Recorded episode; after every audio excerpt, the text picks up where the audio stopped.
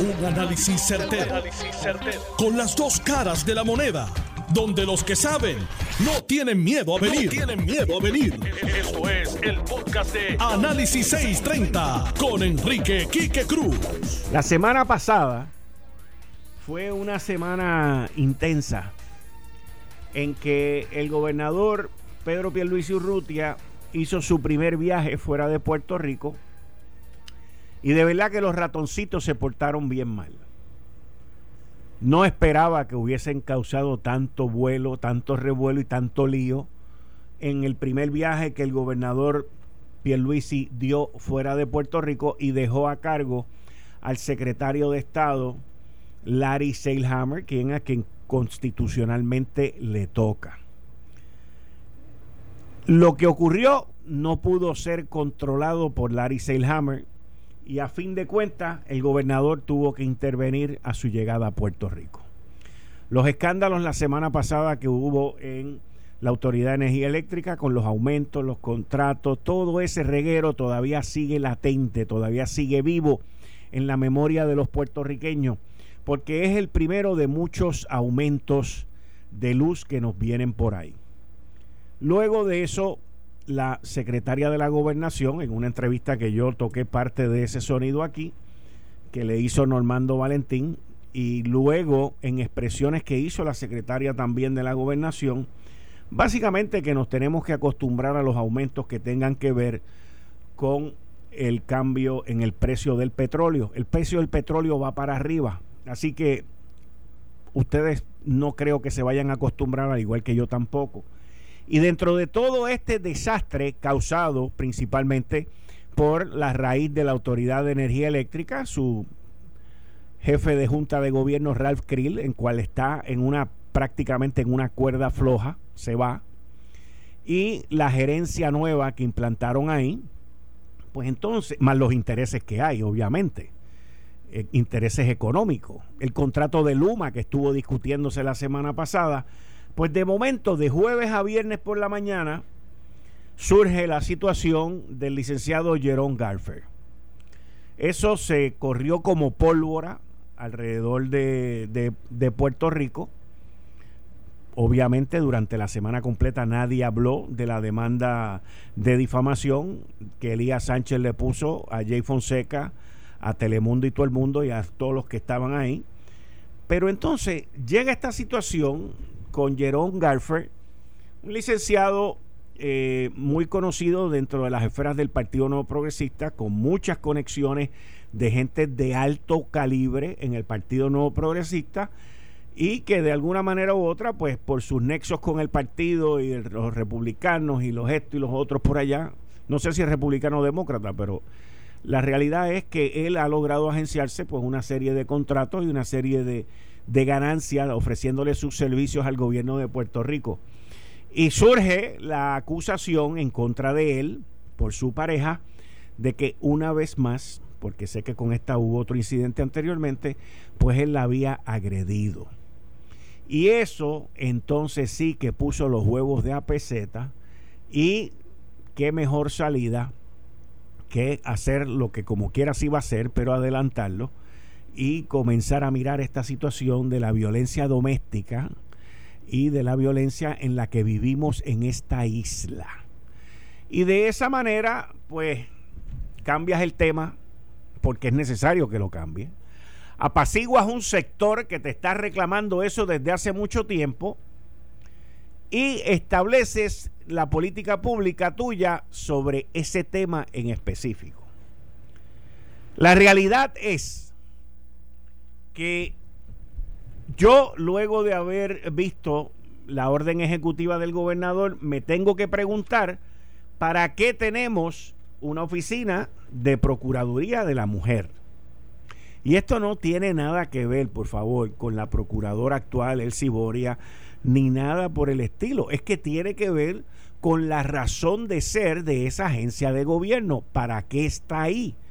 Yo me pregunto con lo abarcadora, aunque vamos a estar claros, para mí la orden ejecutiva del gobernador es abarcadora, pero para los que están llevando a cabo esta lucha desde otro tipo de perspectiva, con la cual yo no estoy de acuerdo, pues entienden, lo que pasa es que no lo han dicho todavía, pero ya aparecerán por ahí, dirán que esta orden ejecutiva es media fleje, como mismo dijeron con la de Wanda Vázquez y como seguirán diciendo hasta que su agenda política se lleve a cabo. Esto no tiene que ver con política, esto tiene que ver con un problema que tenemos en Puerto Rico de violencia, de violencia contra la mujer, de violencia contra el hombre, de violencia contra los transgéneros, de violencia contra los distintos representativos de nuestra sociedad. Y esa es la realidad. E inclusive, e inclusive, esa violencia se origina mucho en los hogares. Esa violencia se origina también con conductas aprendidas. Esa violencia se origina también las distintas agencias del gobierno permitirlo y no haber un castigo suficientemente severo, no es que no estoy hablando de sentencia, estoy hablando en las cortes. Estoy hablando aquí de la situación y el proceso de cómo se lleva a cabo con el ay bendito, con, ah, no, yo voy a cambiar, no, bendito, aquí, y esto se permea a través de toda nuestra sociedad. La última persona que mataron la semana pasada, la enfermera.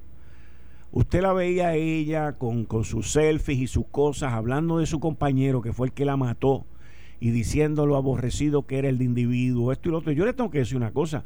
O sea, yo no vivía con ese tipo, pero la cara que el tipo tiene no es de alguien que está estable mentalmente.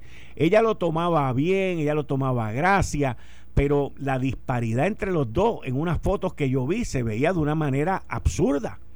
Y muchos familiares ven estas situaciones con sus hijas, con sus nietas, con sus familiares y no dicen nada. Porque es mejor callar, no, yo no me voy a meter en eso, porque yo después uno sale chavado, que es la verdad, es lo que uno piensa. Uno dice, no, esta gente duerme juntos, mira, y después el que sale chavado es uno. Pero después vienen los arrepentimientos, después vienen las situaciones y después viene lo que estamos viviendo en nuestra isla.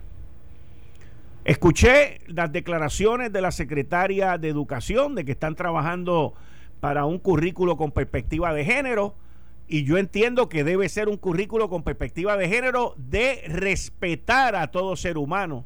No es de enseñar lo que un grupo de microfeministas están empujando por ahí.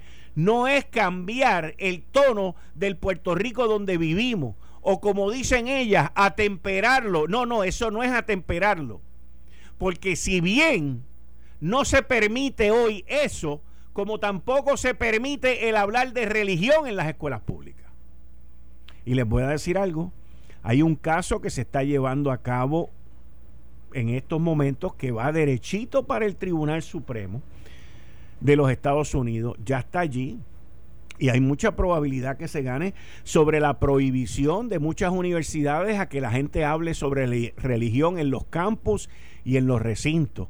Y todo esto va a tener que cambiar. Va a tener que cambiar porque ¿por qué yo no y tú sí? ¿O por qué tú sí y yo no? Aquí tiene que haber un balance en nuestra sociedad.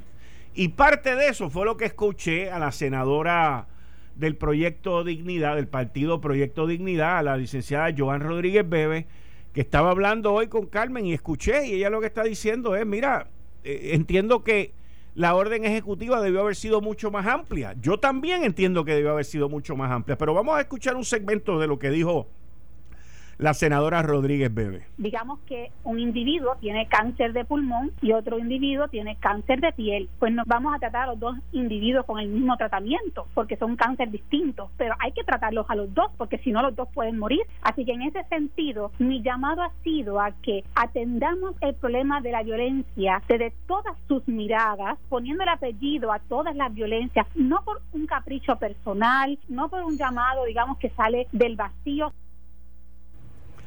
Miren, lo que la senadora dice, y obviamente pues ella tiene, uno tiene que entender y escuchar lo que ella tiene que decir, como escuchamos a los otros y a las otras, pero lo que la senadora pues tiene su línea editorial, vamos a llamarla, su línea de pensamiento que está basado en el partido al cual ella pertenece, que es el Proyecto Dignidad. Es una línea que tiene que ver mucho con la religión y eso es un sector que hay que respetarlo. Al igual que hay que respetar a los estadistas que sacaron 655 mil votos. Los estadistas sacaron en la última elección más votos que el Proyecto Dignidad, que el Partido Independentista Puertorriqueño y que Movimiento Victoria Ciudadana juntos. Y a eso también le podemos añadir el 50% de los votos que sacaron los populares y todavía no llegas a 655 mil votos. En esto, en esto, se juntaron el hambre y la necesidad. Sí tenemos un problema de violencia, pero sí también salió la situación de Dieron Garfe. Sí tenemos un problema de violencia contra la mujer, pero también salió la situación de Jerón Garfer. Murió una enfermera durante la semana y han surgido otra serie de casos recientemente. Ahora, vuelvo y me pregunto, ¿para qué tenemos una oficina de la Procuraduría de la Mujer? En mi opinión, esa oficina no sirve de nada. Si esta orden ejecutiva del gobernador Pedro Pierluisi está buscando llegarle fondos a esta iniciativa y a esta orden ejecutiva, pues miren, una de ellas podría ser el eliminar la Procuraduría de la Mujer, al igual que otras procuradurías que no funcionan. Esos fueron unas pajas mentales que unos políticos se hicieron aquí hace varios años para buscar votos y crear empleo que hoy no tienen ningún tipo de función. Ahora, ahora, ahora. La secretaria de Educación va a estar caminando una línea muy fina, porque esto no es para enseñarle a los niños y a las niñas en las escuelas públicas que ellos pueden pensar que son lo que les dé la gana, hacer lo que les dé la gana o ser lo que quieran ser cuando les dé la gana. Aquí las cosas son bien sencillas, señores. Y no podemos permitir ese tipo de supuesta, entre comillas, educación sexual que quieren meter en las aulas del sistema público una serie de partidarios liberales para adoctrinar y para empezar a enseñar cosas que estos nenes no están listos tampoco para aprenderlas. Igual que yo no estoy de acuerdo con las, los tratamientos estos y las tutorías para que tú te cambies o lo que sea. O sea, no, tampoco estoy de acuerdo con eso. Aquí lo más importante de todo esto, lo más importante de todo esto es crear conciencia. Lo más importante de todo esto es la familia que hable con tiempo, que hable con premura de las situaciones que tiene. El gobierno quizás debería de tener una línea, una línea de confidencialidad para un familiar que quiera llamar y decir, oye, está ocurriendo esta situación, pero también tener la manera de identificar ese número de teléfono por si esa línea es maliciosa, por si esa llamada es infundada y lo que quieren es hacerle daño a alguien que de verdad que no está pasando nada. Porque aquí lamentablemente en esta isla se da de todo. Hay demasiado ocio, hay demasiada gente mirando novelas y mirando para el techo que lo que piensan es en hacer daño. Y, hacia eso es que también nos tenemos que concentrar. Yo soy fiel creyente de que gran parte, la mayoría del problema social que tenemos en Puerto Rico, que no es solamente de violencia contra la mujer, que no es solamente de violencia contra otros sectores de nuestra sociedad, pero es de violencia per se. Es por lo chueco, por lo malo, por lo ineficiente en que está nuestro sistema de educación público, público. Y cómo cuatrenio tras cuatrenio se sigue permitiendo que la educación pública siga degradándose, siga cayendo en el piso. Miren, les voy a dar un ejemplo de algo que noté durante el fin de semana y, tiene un paralelismo brutal con la violencia, tiene un paralelismo brutal con la violencia doméstica, con la violencia de género, tiene un paralelismo brutal con lo mala que está nuestra educación en Puerto Rico, tiene un paralelismo con lo malo que está todo, todo en el gobierno, todo, todo en el gobierno está mal, porque es la verdad. El gobierno no nos funciona a nosotros, le funciona a un grupito de personas nada más. La alcaldesa de San Juan, Carmen Yulín Cruz Soto, y lo he dicho siempre así, tuvo un primer gran cuatrenio. En el segundo cuatrienio, después del huracán María, yo dije que San Juan le apestaba, lo dije desde el principio, y dejó de caer, dejó destruida, apestosa, sucia esa ciudad.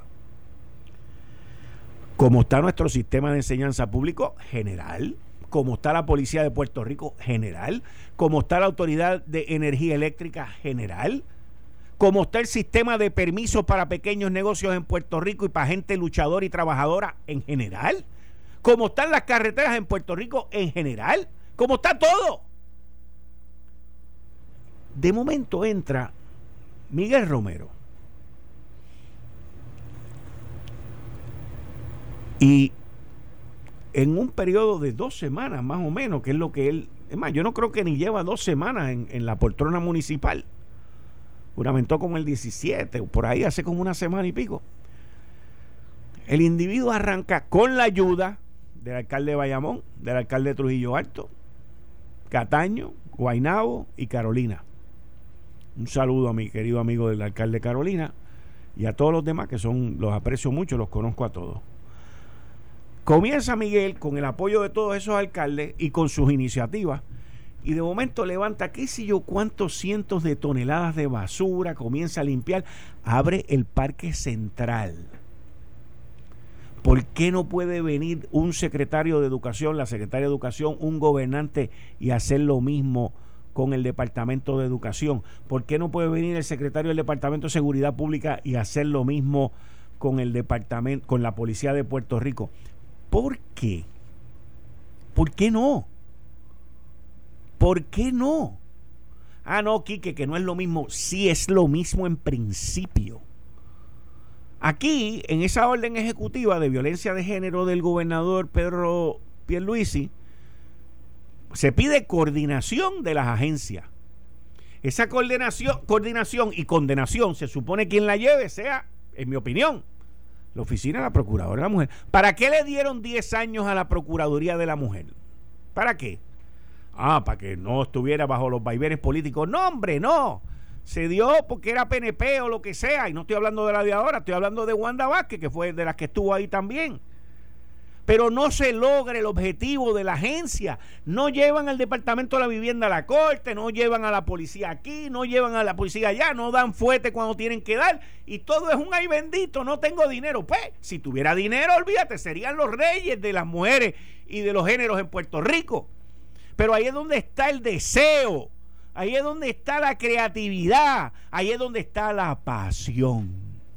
La pasión de tú dar lo mejor de ti para salvar vidas.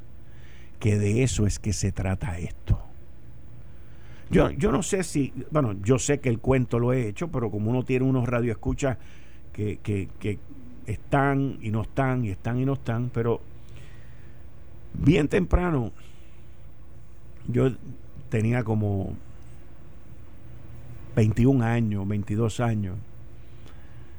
Estoy trabajando un vuelo yo trabajé con American Airlines por 23 años y cuando en mis comienzos estoy trabajando en el aeropuerto internacional Luis Muñoz Marín y a mí me tocaba el turno de por la noche.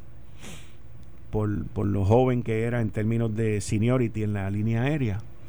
Y me tocaba siempre el vuelo 674, que salía a las 9 y pico de la noche para Newark, y me, tomaba y me tocaba el vuelo 676, que era para John F. Kennedy a las 11 de la noche. Uno salía a las 9 y algo y el otro salía a las 11 de la noche. El de Newark siempre era un avión 727 que tenía 150 pasajeros, pero el de Nueva York siempre era un DC-10 que ahí cabían casi 295, casi 300 personas. Y un día, una noche, me llamó mucho la atención, no me preguntes por qué, cuando chequeo esta pareja, es una señora que se veía sufrida, ¿ok? Cuando yo la veo, y pónganle que en aquel momento yo tendría, como les dije, 22 años. Esta señora tenía, estaba en sus 40. Y andaba con una pareja como de 25 años. En aquella época eso no era normal. Pero había una disparidad entre ellos que, que, era bien marcada. Y cuando tú hablas con la gente y le preguntas este, el asiento, esto, lo otro, para aquí, para allá, y la gente te baja en la mirada y entonces el otro contesta. O sea, uno observa una serie de cosas, pero nada, olvídate de eso. Se montaron en el avión, ellos estaban como en la fila 36 por allá abajo, Y ya estamos casi listos para cerrar la puerta del avión y que se vaya el avión cuando se forma una escaramuza allá adentro. En aquella época siempre estaba la policía estatal presente en los gates y en, y en la terminal todo el tiempo porque los pasajeros eran mucho más agresivos de los que son de lo que son ahora y a veces pues la policía tenía que intervenir cuando la gente se ponía a gritar y amenazar a uno, que eso era a cada rato. Y entonces se forma una escaramuza dentro del avión y yo le digo al policía que está allí que los conocíamos, compramos café, uno siempre establecía buena relación con quienes en algún momento te podían ayudar o salvar la vida. Y le digo, vente, vámonos para allá adentro. Nos metemos dos policías y yo. Cuando yo entro, yo voy primero que ellos. Cuando yo entro y llego casi al final del avión, estoy viendo al individuo darle a la doña, pero te estoy hablando de, de él, ella estaba acostada en los asientos, en como en dos asientos, y el tipo encaramado dándole, yo veía las manos del tipo, pácata, pácata. Y yo vengo y me echo para el lado y le digo, sáquenme ese tipo de aquí. Ahí vinieron los guardias, lo agarraron, lo esposaron, lo tiraron contra el piso como tenía que ser, y lo sacaron. Y yo le digo a la señora, quédese ahí y me lo llevo, me lo llevo para afuera, lo arrestan y le digo, lléveselo para el cuartel. En eso sale la señora y dice, no, por favor, no, por favor, no le hagan nada. Y ahí yo dije, olvídate. Recojan sus cosas, bájense del avión, que nos vamos. Yo recuerdo eso tan vívidamente y recuerdo a la señora, después de esa escaramuza, agolpeada por ese animal, que me dijera a mí y le dijera a la policía, no, no, no, no hagan nada, por favor, que no fue culpa de él, fue culpa mía. Y esas son las cosas que nosotros como sociedad, esas son las cosas que nosotros como seres humanos, y esas son las cosas que nosotros tenemos que trabajar.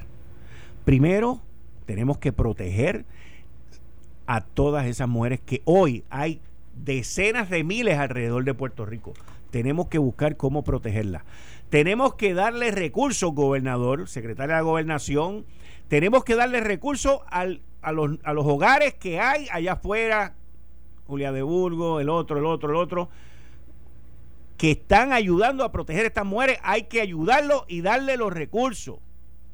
Tenemos que educar a la policía completa como parte de la reforma de la policía a manejar esto. Y si quieren un ejemplo, hablen con el alcalde de Carolina Hablen con José Carlos. Él tiene el mejor programa que hay en Puerto Rico de la policía municipal para el manejo de la violencia doméstica.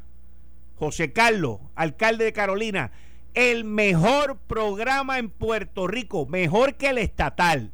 Así que aquí no hay que inventarse el libro ni la rueda porque ya existe en el municipio de Carolina. Y lo digo por conocimiento propio, lo he discutido y lo he hablado con él en innumerables ocasiones. Esto es un problema serio. Esto es una urgencia que hay aquí para que usted sepa, información que yo tengo, pero lo que pasa es que yo me quedo calladito porque a veces me veo más bonito. Aquí hay gente de alta esfera económica, de alta esfera profesional, gente que habla por ahí también y dicen que saben de, esto, de la economía y de la vaina y de las jorobetas, que vienen, agarran a sus compañeras y las azotan también. Aquí hay mucha gente que está acostumbrado a eso. Y hay que alumbrarlo, hay que identificarlo. Uno no puede ser amigo de nadie que es violento. Y no se le puede dar break. No se le puede dar break. No puede haber, ay bendito. No puede haberlo. Y de eso es que se trata el problema que hay aquí. No es de enseñarle a los nenes unas cosas y otras que no tienen nada que ver con esto. Voy a una pausa, regreso en breve. Eh, estás escuchando el podcast de Noti1. Análisis 630 con Enrique Quique Cruz. Miren, en nuestra isla hay de todo. Hay mujeres que le dan a los hombres. Y eso también está mal. Pero el que una mujer te dé a ti no significa que tú le respondas para atrás de la misma manera agarra y vete. Vete y sepárate y no vuelvas más.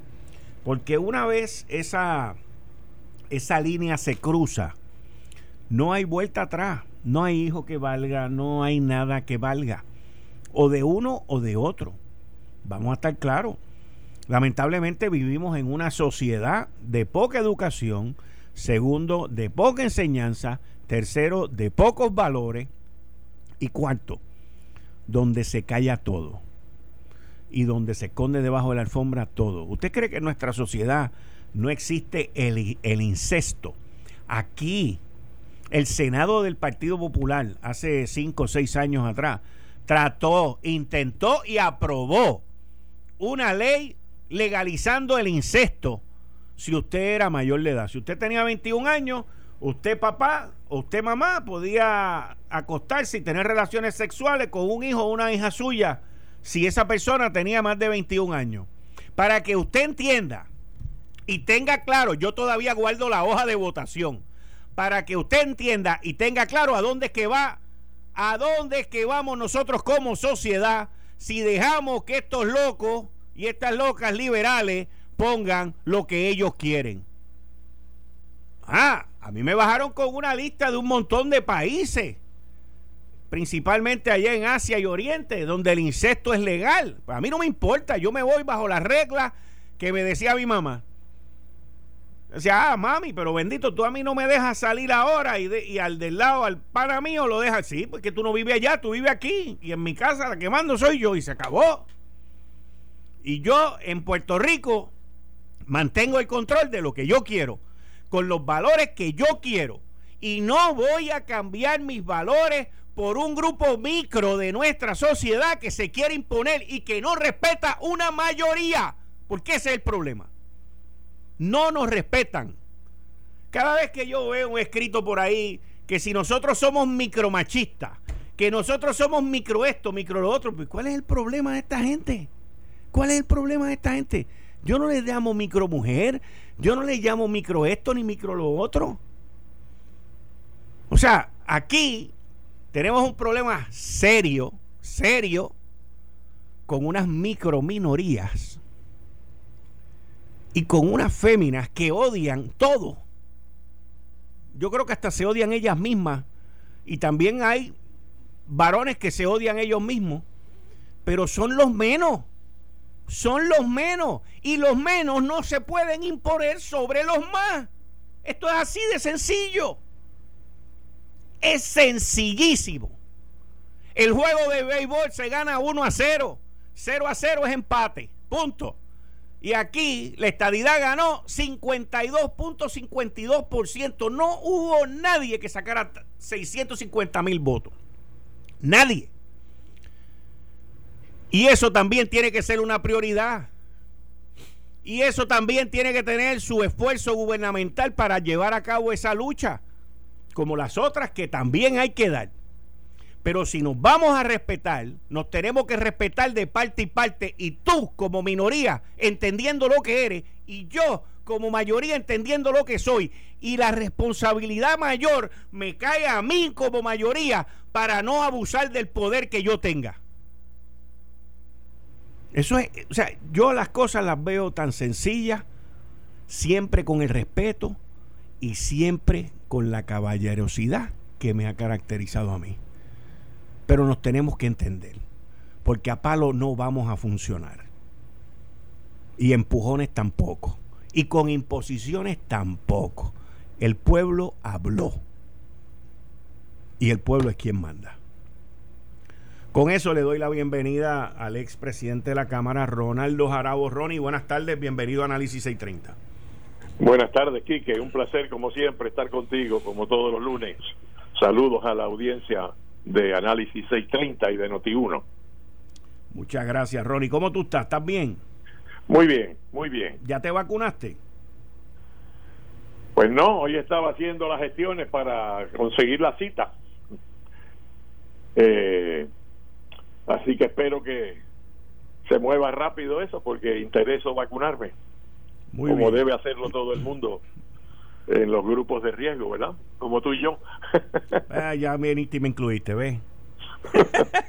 Para no quedarte más temprano que pero, tarde. Pero yo no tengo problema, yo no tengo problema. Aquí nos tenemos que vacunar. O sea, y, somos seguros que somos grupo de riesgo. By the way, yo soy grupo de riesgo porque a mí me dio pulmonía. A mí me dio pulmonía doble en el 2014. Y yo tengo. Ya oyeron, no es por la edad, que no, es por la edad. No, la edad no. No, si yo tengo, yo tengo, yo tengo 61, yo cumplo 62 en mayo. a gritar, yo sabía que ibas a gritar. Yo cumplo 62 en mayo, todavía no llego a los 65, pero, pero, pero tampoco quiere decir. O sea, pues uno tiene, uno tiene su riesgo, uno se tiene que cuidar. Mira, yo llego aquí, yo limpio aquí, yo echo spray, yo desinfecto. Si tengo por alguna razón invitado, que la semana pasada tuvo una gente aquí, les limpié el área, les desinfecté el área y uno tiene que seguir. Oye, y eso va lo más probable que a continuar hasta el verano. Yo no veo esto mejorando hasta después de junio. Eso es así.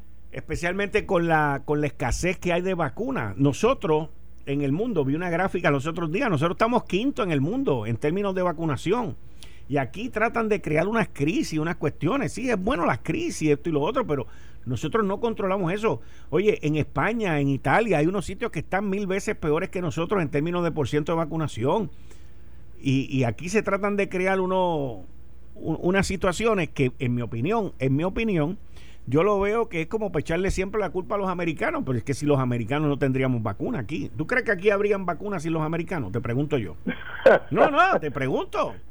Bueno, las dos vacunas principales pues son americanas, la Pfizer y la Moderna. Exacto. Eh, y, y la prioridad es Estados Unidos. Estamos dentro de Estados Unidos nosotros y somos parte de las jurisdicciones americanas, aunque no le guste a alguno que se diga así. Y por lo tanto vamos a tener vacunas. Y acabo de escuchar al, presidente Joseph Biden eh, anunciar que, que las farmacéuticas americanas van a aumentar eh, la producción y que va a haber suficientes vacunas para vacunar eh, de acuerdo al, a la agenda que él ha definido, que aunque la meta era un millón por día para que en los primeros 100 días eh, se hayan vacunado 100 millones de personas, él espera que se pueda lograr 1.5 millones diarios para que se hayan entonces eh, vacunado 150 millones de personas en lugar de 100 millones ¿Tú sabes? en estos primeros 100 días. Vamos a ver si se logra. Ronnie, tú sabes de dónde viene eso, ¿verdad? ¿De dónde viene qué? Eso, eh, el presidente había dicho, el presidente ya juramentado Biden había dicho que su plan era un millón de vacunas diarias los primeros 100 días para lograr vacunar a 100 millones de personas. Correcto, correcto. Y habló de la crisis, y habló del desmadre de Trump, y habló de todas esas cosas. Fantástico, estábamos bien hasta ahí asume el poder, ¿ok? Y también da un mensaje la semana pasada que dice, oye, esto está peor de lo que fue, nos va a tomar unos meses más, esto y lo otro. De momento, unos analistas muy conocidos, que uno de ellos te lo voy a, nombrar ahora, porque es de los que aparece los domingos en, los, en los programas estos de análisis político y escribe también en el Washington Post, yo me escribí, me leí la columna del ayer, Farid Zakaria eh, sí, yo lo escucho. Exacto. Pues ayer Farid Zakaria, eh, eh, creo que fue el sábado o el domingo, no me acuerdo cuándo fue que salió, pero lo pueden buscar. Farid Zakaria le dice, escribe una columna que estoy seguro que en Casablanca la vieron, donde él dice, mire, señor presidente, este, usted está anunciando de un millón y cien días y cien millones, pero es que esa barra, esa barra está demasiado bajita. Porque antes, que el doctor Zakaria, Zakaria dijera eso que tú, que tú citas correctamente, ya había habido enseguida reacciones de que la meta era muy tímida, correcto, de que la meta se quedaba corta. Él prefirió ser conservador en lugar de hacer predicciones que después no se cumplen, ¿verdad? Y afectan la credibilidad del gobernante. Prefirió eh, quedarse eh, por debajo de lo que era su esperanza o meta verdadera, pero ante la crítica, pues me imagino que habrá abierto la puerta a la posibilidad de que se pueda lograr un número mayor. Y, y hoy en la conferencia, pues lo, lo dijo porque los periodistas lo, lo apretaron, ¿verdad? Para que lo dijera.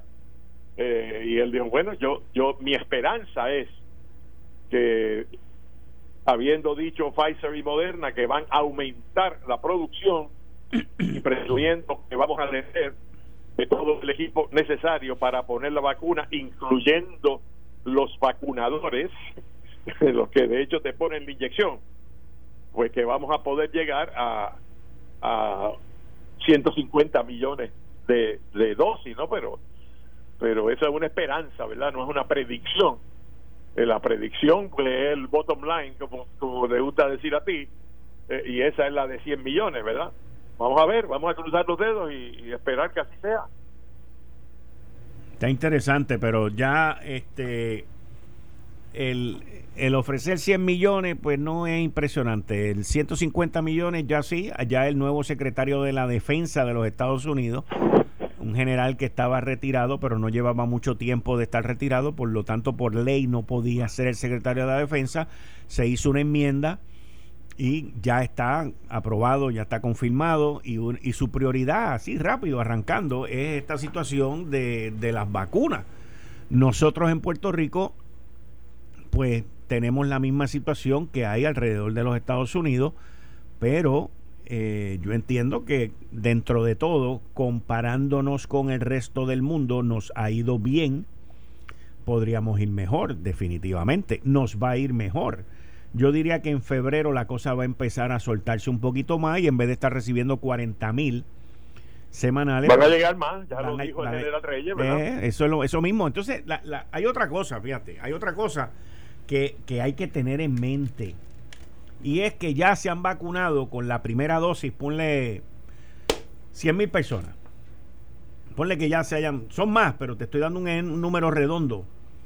Pues en Puerto Rico, tú no... Estamos en 200, estamos en 200. Ok, pues estamos en 200. Pues que ya tienen la primera dosis. Tú te tienes que asegurar de ponerle la segunda dosis a esas 200 porque no vas a echar a perder eso que ya hiciste. Claro, a las 13, eh, por eso es que no se habla Exacto. cuando se hace la predicción, Exacto. sino de inyecciones. Exacto. Inyecciones puestas en brazos, ¿verdad? Por eso te digo, o sea, que, que también el sistema tiene que protegerse y salvaguardar a no perder lo que ya hiciste, porque si no le ponen la segunda en los 21 días, perdiste esas 200 mil vacunas. En la Pfizer y la, y la, de Moderna. Sí, una es 21 y otra es 28. Tiene que... Así que, o sea, que eso es parte de, de, lo que está ocurriendo actualmente, no solamente aquí, pero en, en la nación, en los 50 estados, porque tienes que proteger a los ya vacunados. Mira, amigo, yo te estaba oyendo, yo te estaba oyendo en ese manifiesto apasionado que hiciste. Muchas gracias. Eh, estabas hablando de, me imagino que era de de la orden ejecutiva eh, declarando el estado de emergencia y, y, de los grupos minoritarios y después hablaste de la estadidad y otra vez de los grupos minoritarios y, y de momento estamos en la vacuna pero ¿qué, qué pasó? ¿qué fue lo que pasó? que estaba tan nada que, que el gobernador eh, hice un recuento de lo que ocurrió la semana pasada y cómo es que caemos en esta orden ejecutiva de, crear un estado de emergencia en Puerto Rico y hago un análisis y una analogía dónde está la Procuraduría de la Mujer. Y esto no tiene nada que ver con la que está allí, esto tiene que ver con la oficina per se. ¿Ok? Eh, y, también eh, de que el gobierno y la Secretaría de Educación tienen que ser vigilantes de qué es lo que se le va a presentar a los niños y a las niñas en las escuelas, en el sector privado, digo, en el sector público. ¿Ok? Porque para muchos perspectiva de género y la educación para nuestros niños y nuestras niñas en perspectiva de género, para muchos, por ejemplo, para mí, es el respetarlo a todos, no importa lo que sean o que sean, es, todos son seres humanos y los tenemos que respetar, los tenemos que aceptar y los tenemos que hacer como parte de nuestra sociedad y parte de nosotros. ¿A ti te preocupa la aprobación de la orden ejecutiva? No, a mí lo que me preocupa es el tono que le vayan a dar en el Departamento de Educación. yo pienso, Quique, que y he felicitado públicamente al, al gobernador. Eh, de hecho, pensaba y se lo dije a un ayudante de Fortaleza que se había tardado demasiado porque ya él había manifestado que estaba a favor de declarar el estado de emergencia, eh, pero se estaban esmerando tanto y con un perfeccionismo y tratando de no pisar callos y abrir ronchas eh, dentro de la diversidad de opiniones dentro del PNP eh, sobre estos asuntos que se estaban tardando demasiado. Ahí entonces el Senado le pide que, acelere ¿no? y que apruebe, que haga lo, que tenga que hacer para, para que se apruebe la orden ejecutiva y a lo mejor pues se acelera un poco la cosa, ¿verdad? Eh, y finalmente se, se da la publicidad ayer y yo creo que es un paso positivo. Eh, la manera en que está redactada esto, con el cuidado que está redactado, con el, con el esmero y el detalle y la amplitud, demuestra que trabajaron por mucho tiempo en esa orden ejecutiva y hay que reconocer esto. No es algo hecho con los pies a última hora, estaban trabajando en eso y terminaron.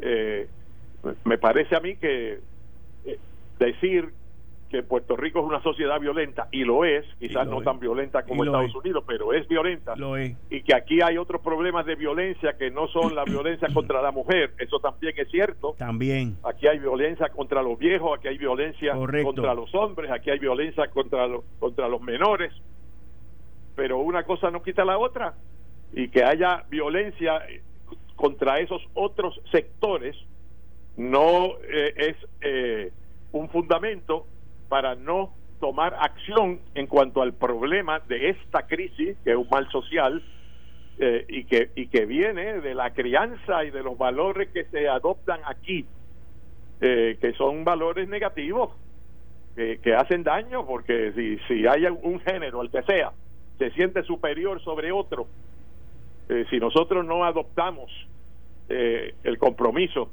con los valores de la igualdad, en la sociedad de oportunidades y de actitudes y de visión, pues eh, no vamos a progresar en cuanto a la calidad de vida de nuestra gente y esto es verdad que ha hecho una crisis y, hace bien el gobernador en actuar sobre esto. Yo no he tenido la oportunidad de ver todo el detalle que hay en la en la en la orden ejecutiva. Obviamente cuando uno piensa en una transformación cultural y eso es lo que hace falta, tiene siempre que ir al sistema educativo, a la educación, porque ahí es que se da la crianza suplementaria a la que se da en el hogar.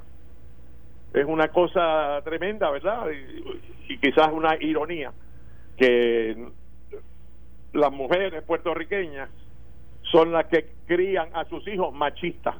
Esa es una realidad y a uno le choca decirlo porque uno ve como una contradicción. Pero, esos valores que... es que yo recuerdo cuando yo era pequeño. Sí. A mí me crió mi mamá y dos tías. Sí. Y yo recuerdo que a mí me decían, ¿qué tú eres? Y yo tenía que contestar, un macho completo. Claro, sí. O sea, pues, a mí me crió también mi abuela y mi mamá y pues, yo, eh, pero eso pero, pero, pero eso no tiene que ver una cosa con la otra Sí, sí, tiene que ver, sí. No, sí tiene que ver. No tiene que ver. Porque esas actitudes no igualitarias eh, crean otras actitudes de abuso de poder y de estar dispuesto a hacer lo, lo que tú decías ahorita a la gente que no hiciera, ¿verdad? Eh, y entonces como la violencia está en la sociedad, eso de resolver los choques y los conflictos recurriendo a la violencia es una tendencia que hay en esta sociedad y en muchas otras, esta no es la única. Eh, pues entonces tenemos ese problema en cuanto a la a, los géneros y por eso es que se insiste en esto que a ti te preocupa, ¿no? Eh, de la educación. ¿Tú sabes qué me preocupa más a mí? Que esa solución, vamos a suponer que llegamos a un consenso y que no hay más controversia sobre qué es lo que se va a enseñar en el sistema público. Eh, que se refieren a, equidad de género, etcétera. A mí me preocupa que eso es una solución a largo plazo y que se va a reflejar en nuestra paz social en la próxima generación, cuando los niños de hoy sean los adultos de mañana. Pero sobre los adultos de hoy, que se criaron con otra socialización, ¿qué hacemos? Y yo recordaba hoy diciendo que hay cosas que se podían hacer para lograr una transformación social como la que se logró en los años 40 y en los años 50 a través de la división de educación de la comunidad. Tú sabes que se hacían películas y eran películas que iban a la transformación de ciertos valores en la sociedad que se entendían que eran negativos. Fíjate que eso es una política cultural eh, y hay gente que decía, como mi maestro José Sergio Torres decía, pues una democracia liberal no puede tener una política cultural. Pero yo no estaba de acuerdo con eso, porque allí en esas películas y en las reuniones que se hacían eh, en las comunidades se enseñaban valores, valores distintos a los prevalecientes. O sea, no porque sea parte de la cultura puertorriqueña tiene que ser bueno, ¿sabes? Hay cosas en nuestra cultura que no son buenas. Y, y ese esfuerzo de educación a la comunidad trataba de cambiar esas actitudes y esos valores. Tenemos que hacer algo parecido ahora, lograr una metamorfosis, lograr una, una epifanía, un cambio de verdad. Eh, y, y no basta que en el sistema educativo, en la escuela elemental, le estén enseñando estos valores y estas actitudes a los niños. Hay que bregar con los adultos también.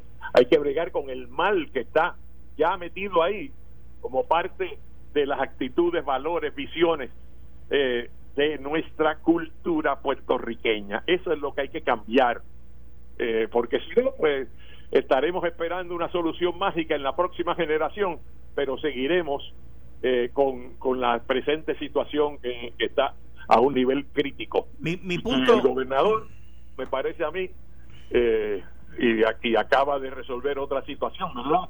Eh, con la contradicción que se creó y, puso en práctica, eh, puso la acción donde estaba la palabra, cero tolerancia y mandó a suspender un montón de contratos cuando surgió una situación eh, acusada sobre cierta persona con amistad, con simpatía, con conexiones, pero él no estaba dispuesto a tolerar esa existencia, esa contradicción en la política pública y en la proyección. Cuando tú tienes al secretario de Justicia, y no estoy hablando de Domingo Emanuel y ni estoy criticando nada. Lo que estoy diciendo es que cuando tú tienes al secretario de Justicia, que en un fin de semana, porque el comunicado salió el sábado, sí, señor. a atender una situación específica, primero, para futuro estoy hablando, y para presente. Primero, qué bueno que lo hizo. Segundo, hay que ser consistente en el resto del cuatrienio. Claro, y estoy seguro que lo va a hacer. Muy consciente de eso y Domingo cree en eso. pues, pero, pero este es que te estoy diciendo de la seriedad de lo que hay aquí envuelto en cuanto a esto. Ahora, mi punto es, mi punto es, ¿ok? Que hay unas minorías que quieren imponer unas aptitudes y unas cosas, unos estilos educacionales en el sistema público con los cuales yo, por ejemplo, no estoy de acuerdo y que yo espero que el gobernador tenga eso claro y la secretaria de educación lo tenga y, y, lo tenga también y lo tengan claro que no permitan eso porque oirás escucha lo que te estoy diciendo oirás. Bueno para empezar esos grupos no han comentado nada de la orden ejecutiva y cuando vayan a comentar van a decir que no cubrieron lo que ellos querían. No, sí, sí, han comentado y han comentado y, han dicho cosas que no debieron haber dicho. Ah, porque ya en cuanto a los comités que se van a crear, el comité, creo, eh, ellos pidieron participación. Una de las organizaciones esta a la que te estás refiriendo tú, eh, dijo que ellos tenían que estar en ese comité, que, no sé si es de tres personas, que ellos tenían que ser uno de los tres. ¿Pero por qué? o sea, eh, es que participar no es mandar, ese es el problema que nosotros... Eso es parte de la agresividad que hay en esta isla. Está bien, eso es parte del problema. pero por eso te digo, eh, en apoyo a tu preocupación, eh, que aquí hay todo tipo de interés. No es meramente la agenda de reforma social, y sino que hay otros intereses que pueden ser hasta económicos, ¿verdad? todo tiene todo tiene algo económico. Y, y, y, de, y de que vayas a entonces a, a dominar la agenda, ¿verdad? Pero eh, la visión que se va a establecer, pues es la que el gobierno eh, logre tener en diálogo con las fuerzas sociales y no la de ninguna organización en particular.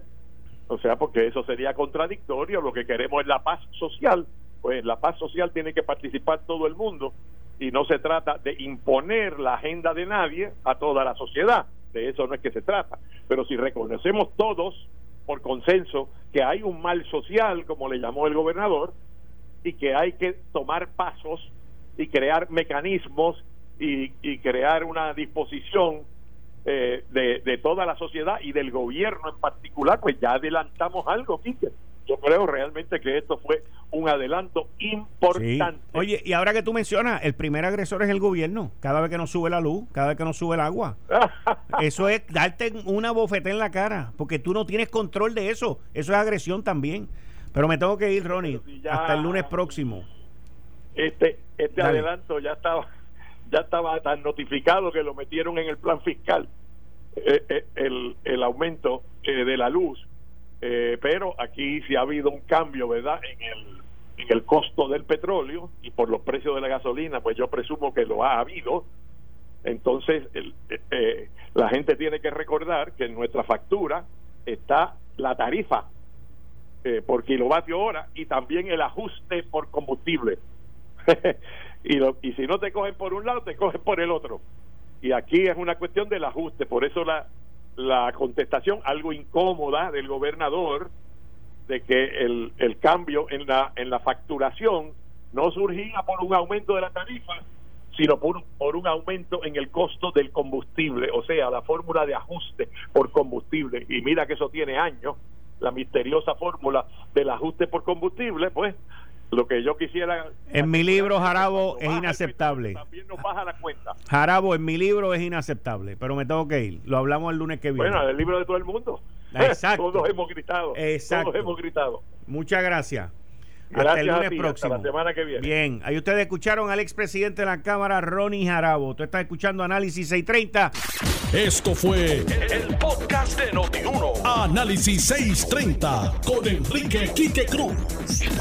Dale play a tu podcast favorito a través de Apple Podcasts, Spotify, Google Podcasts, Stitcher y notiuno.com.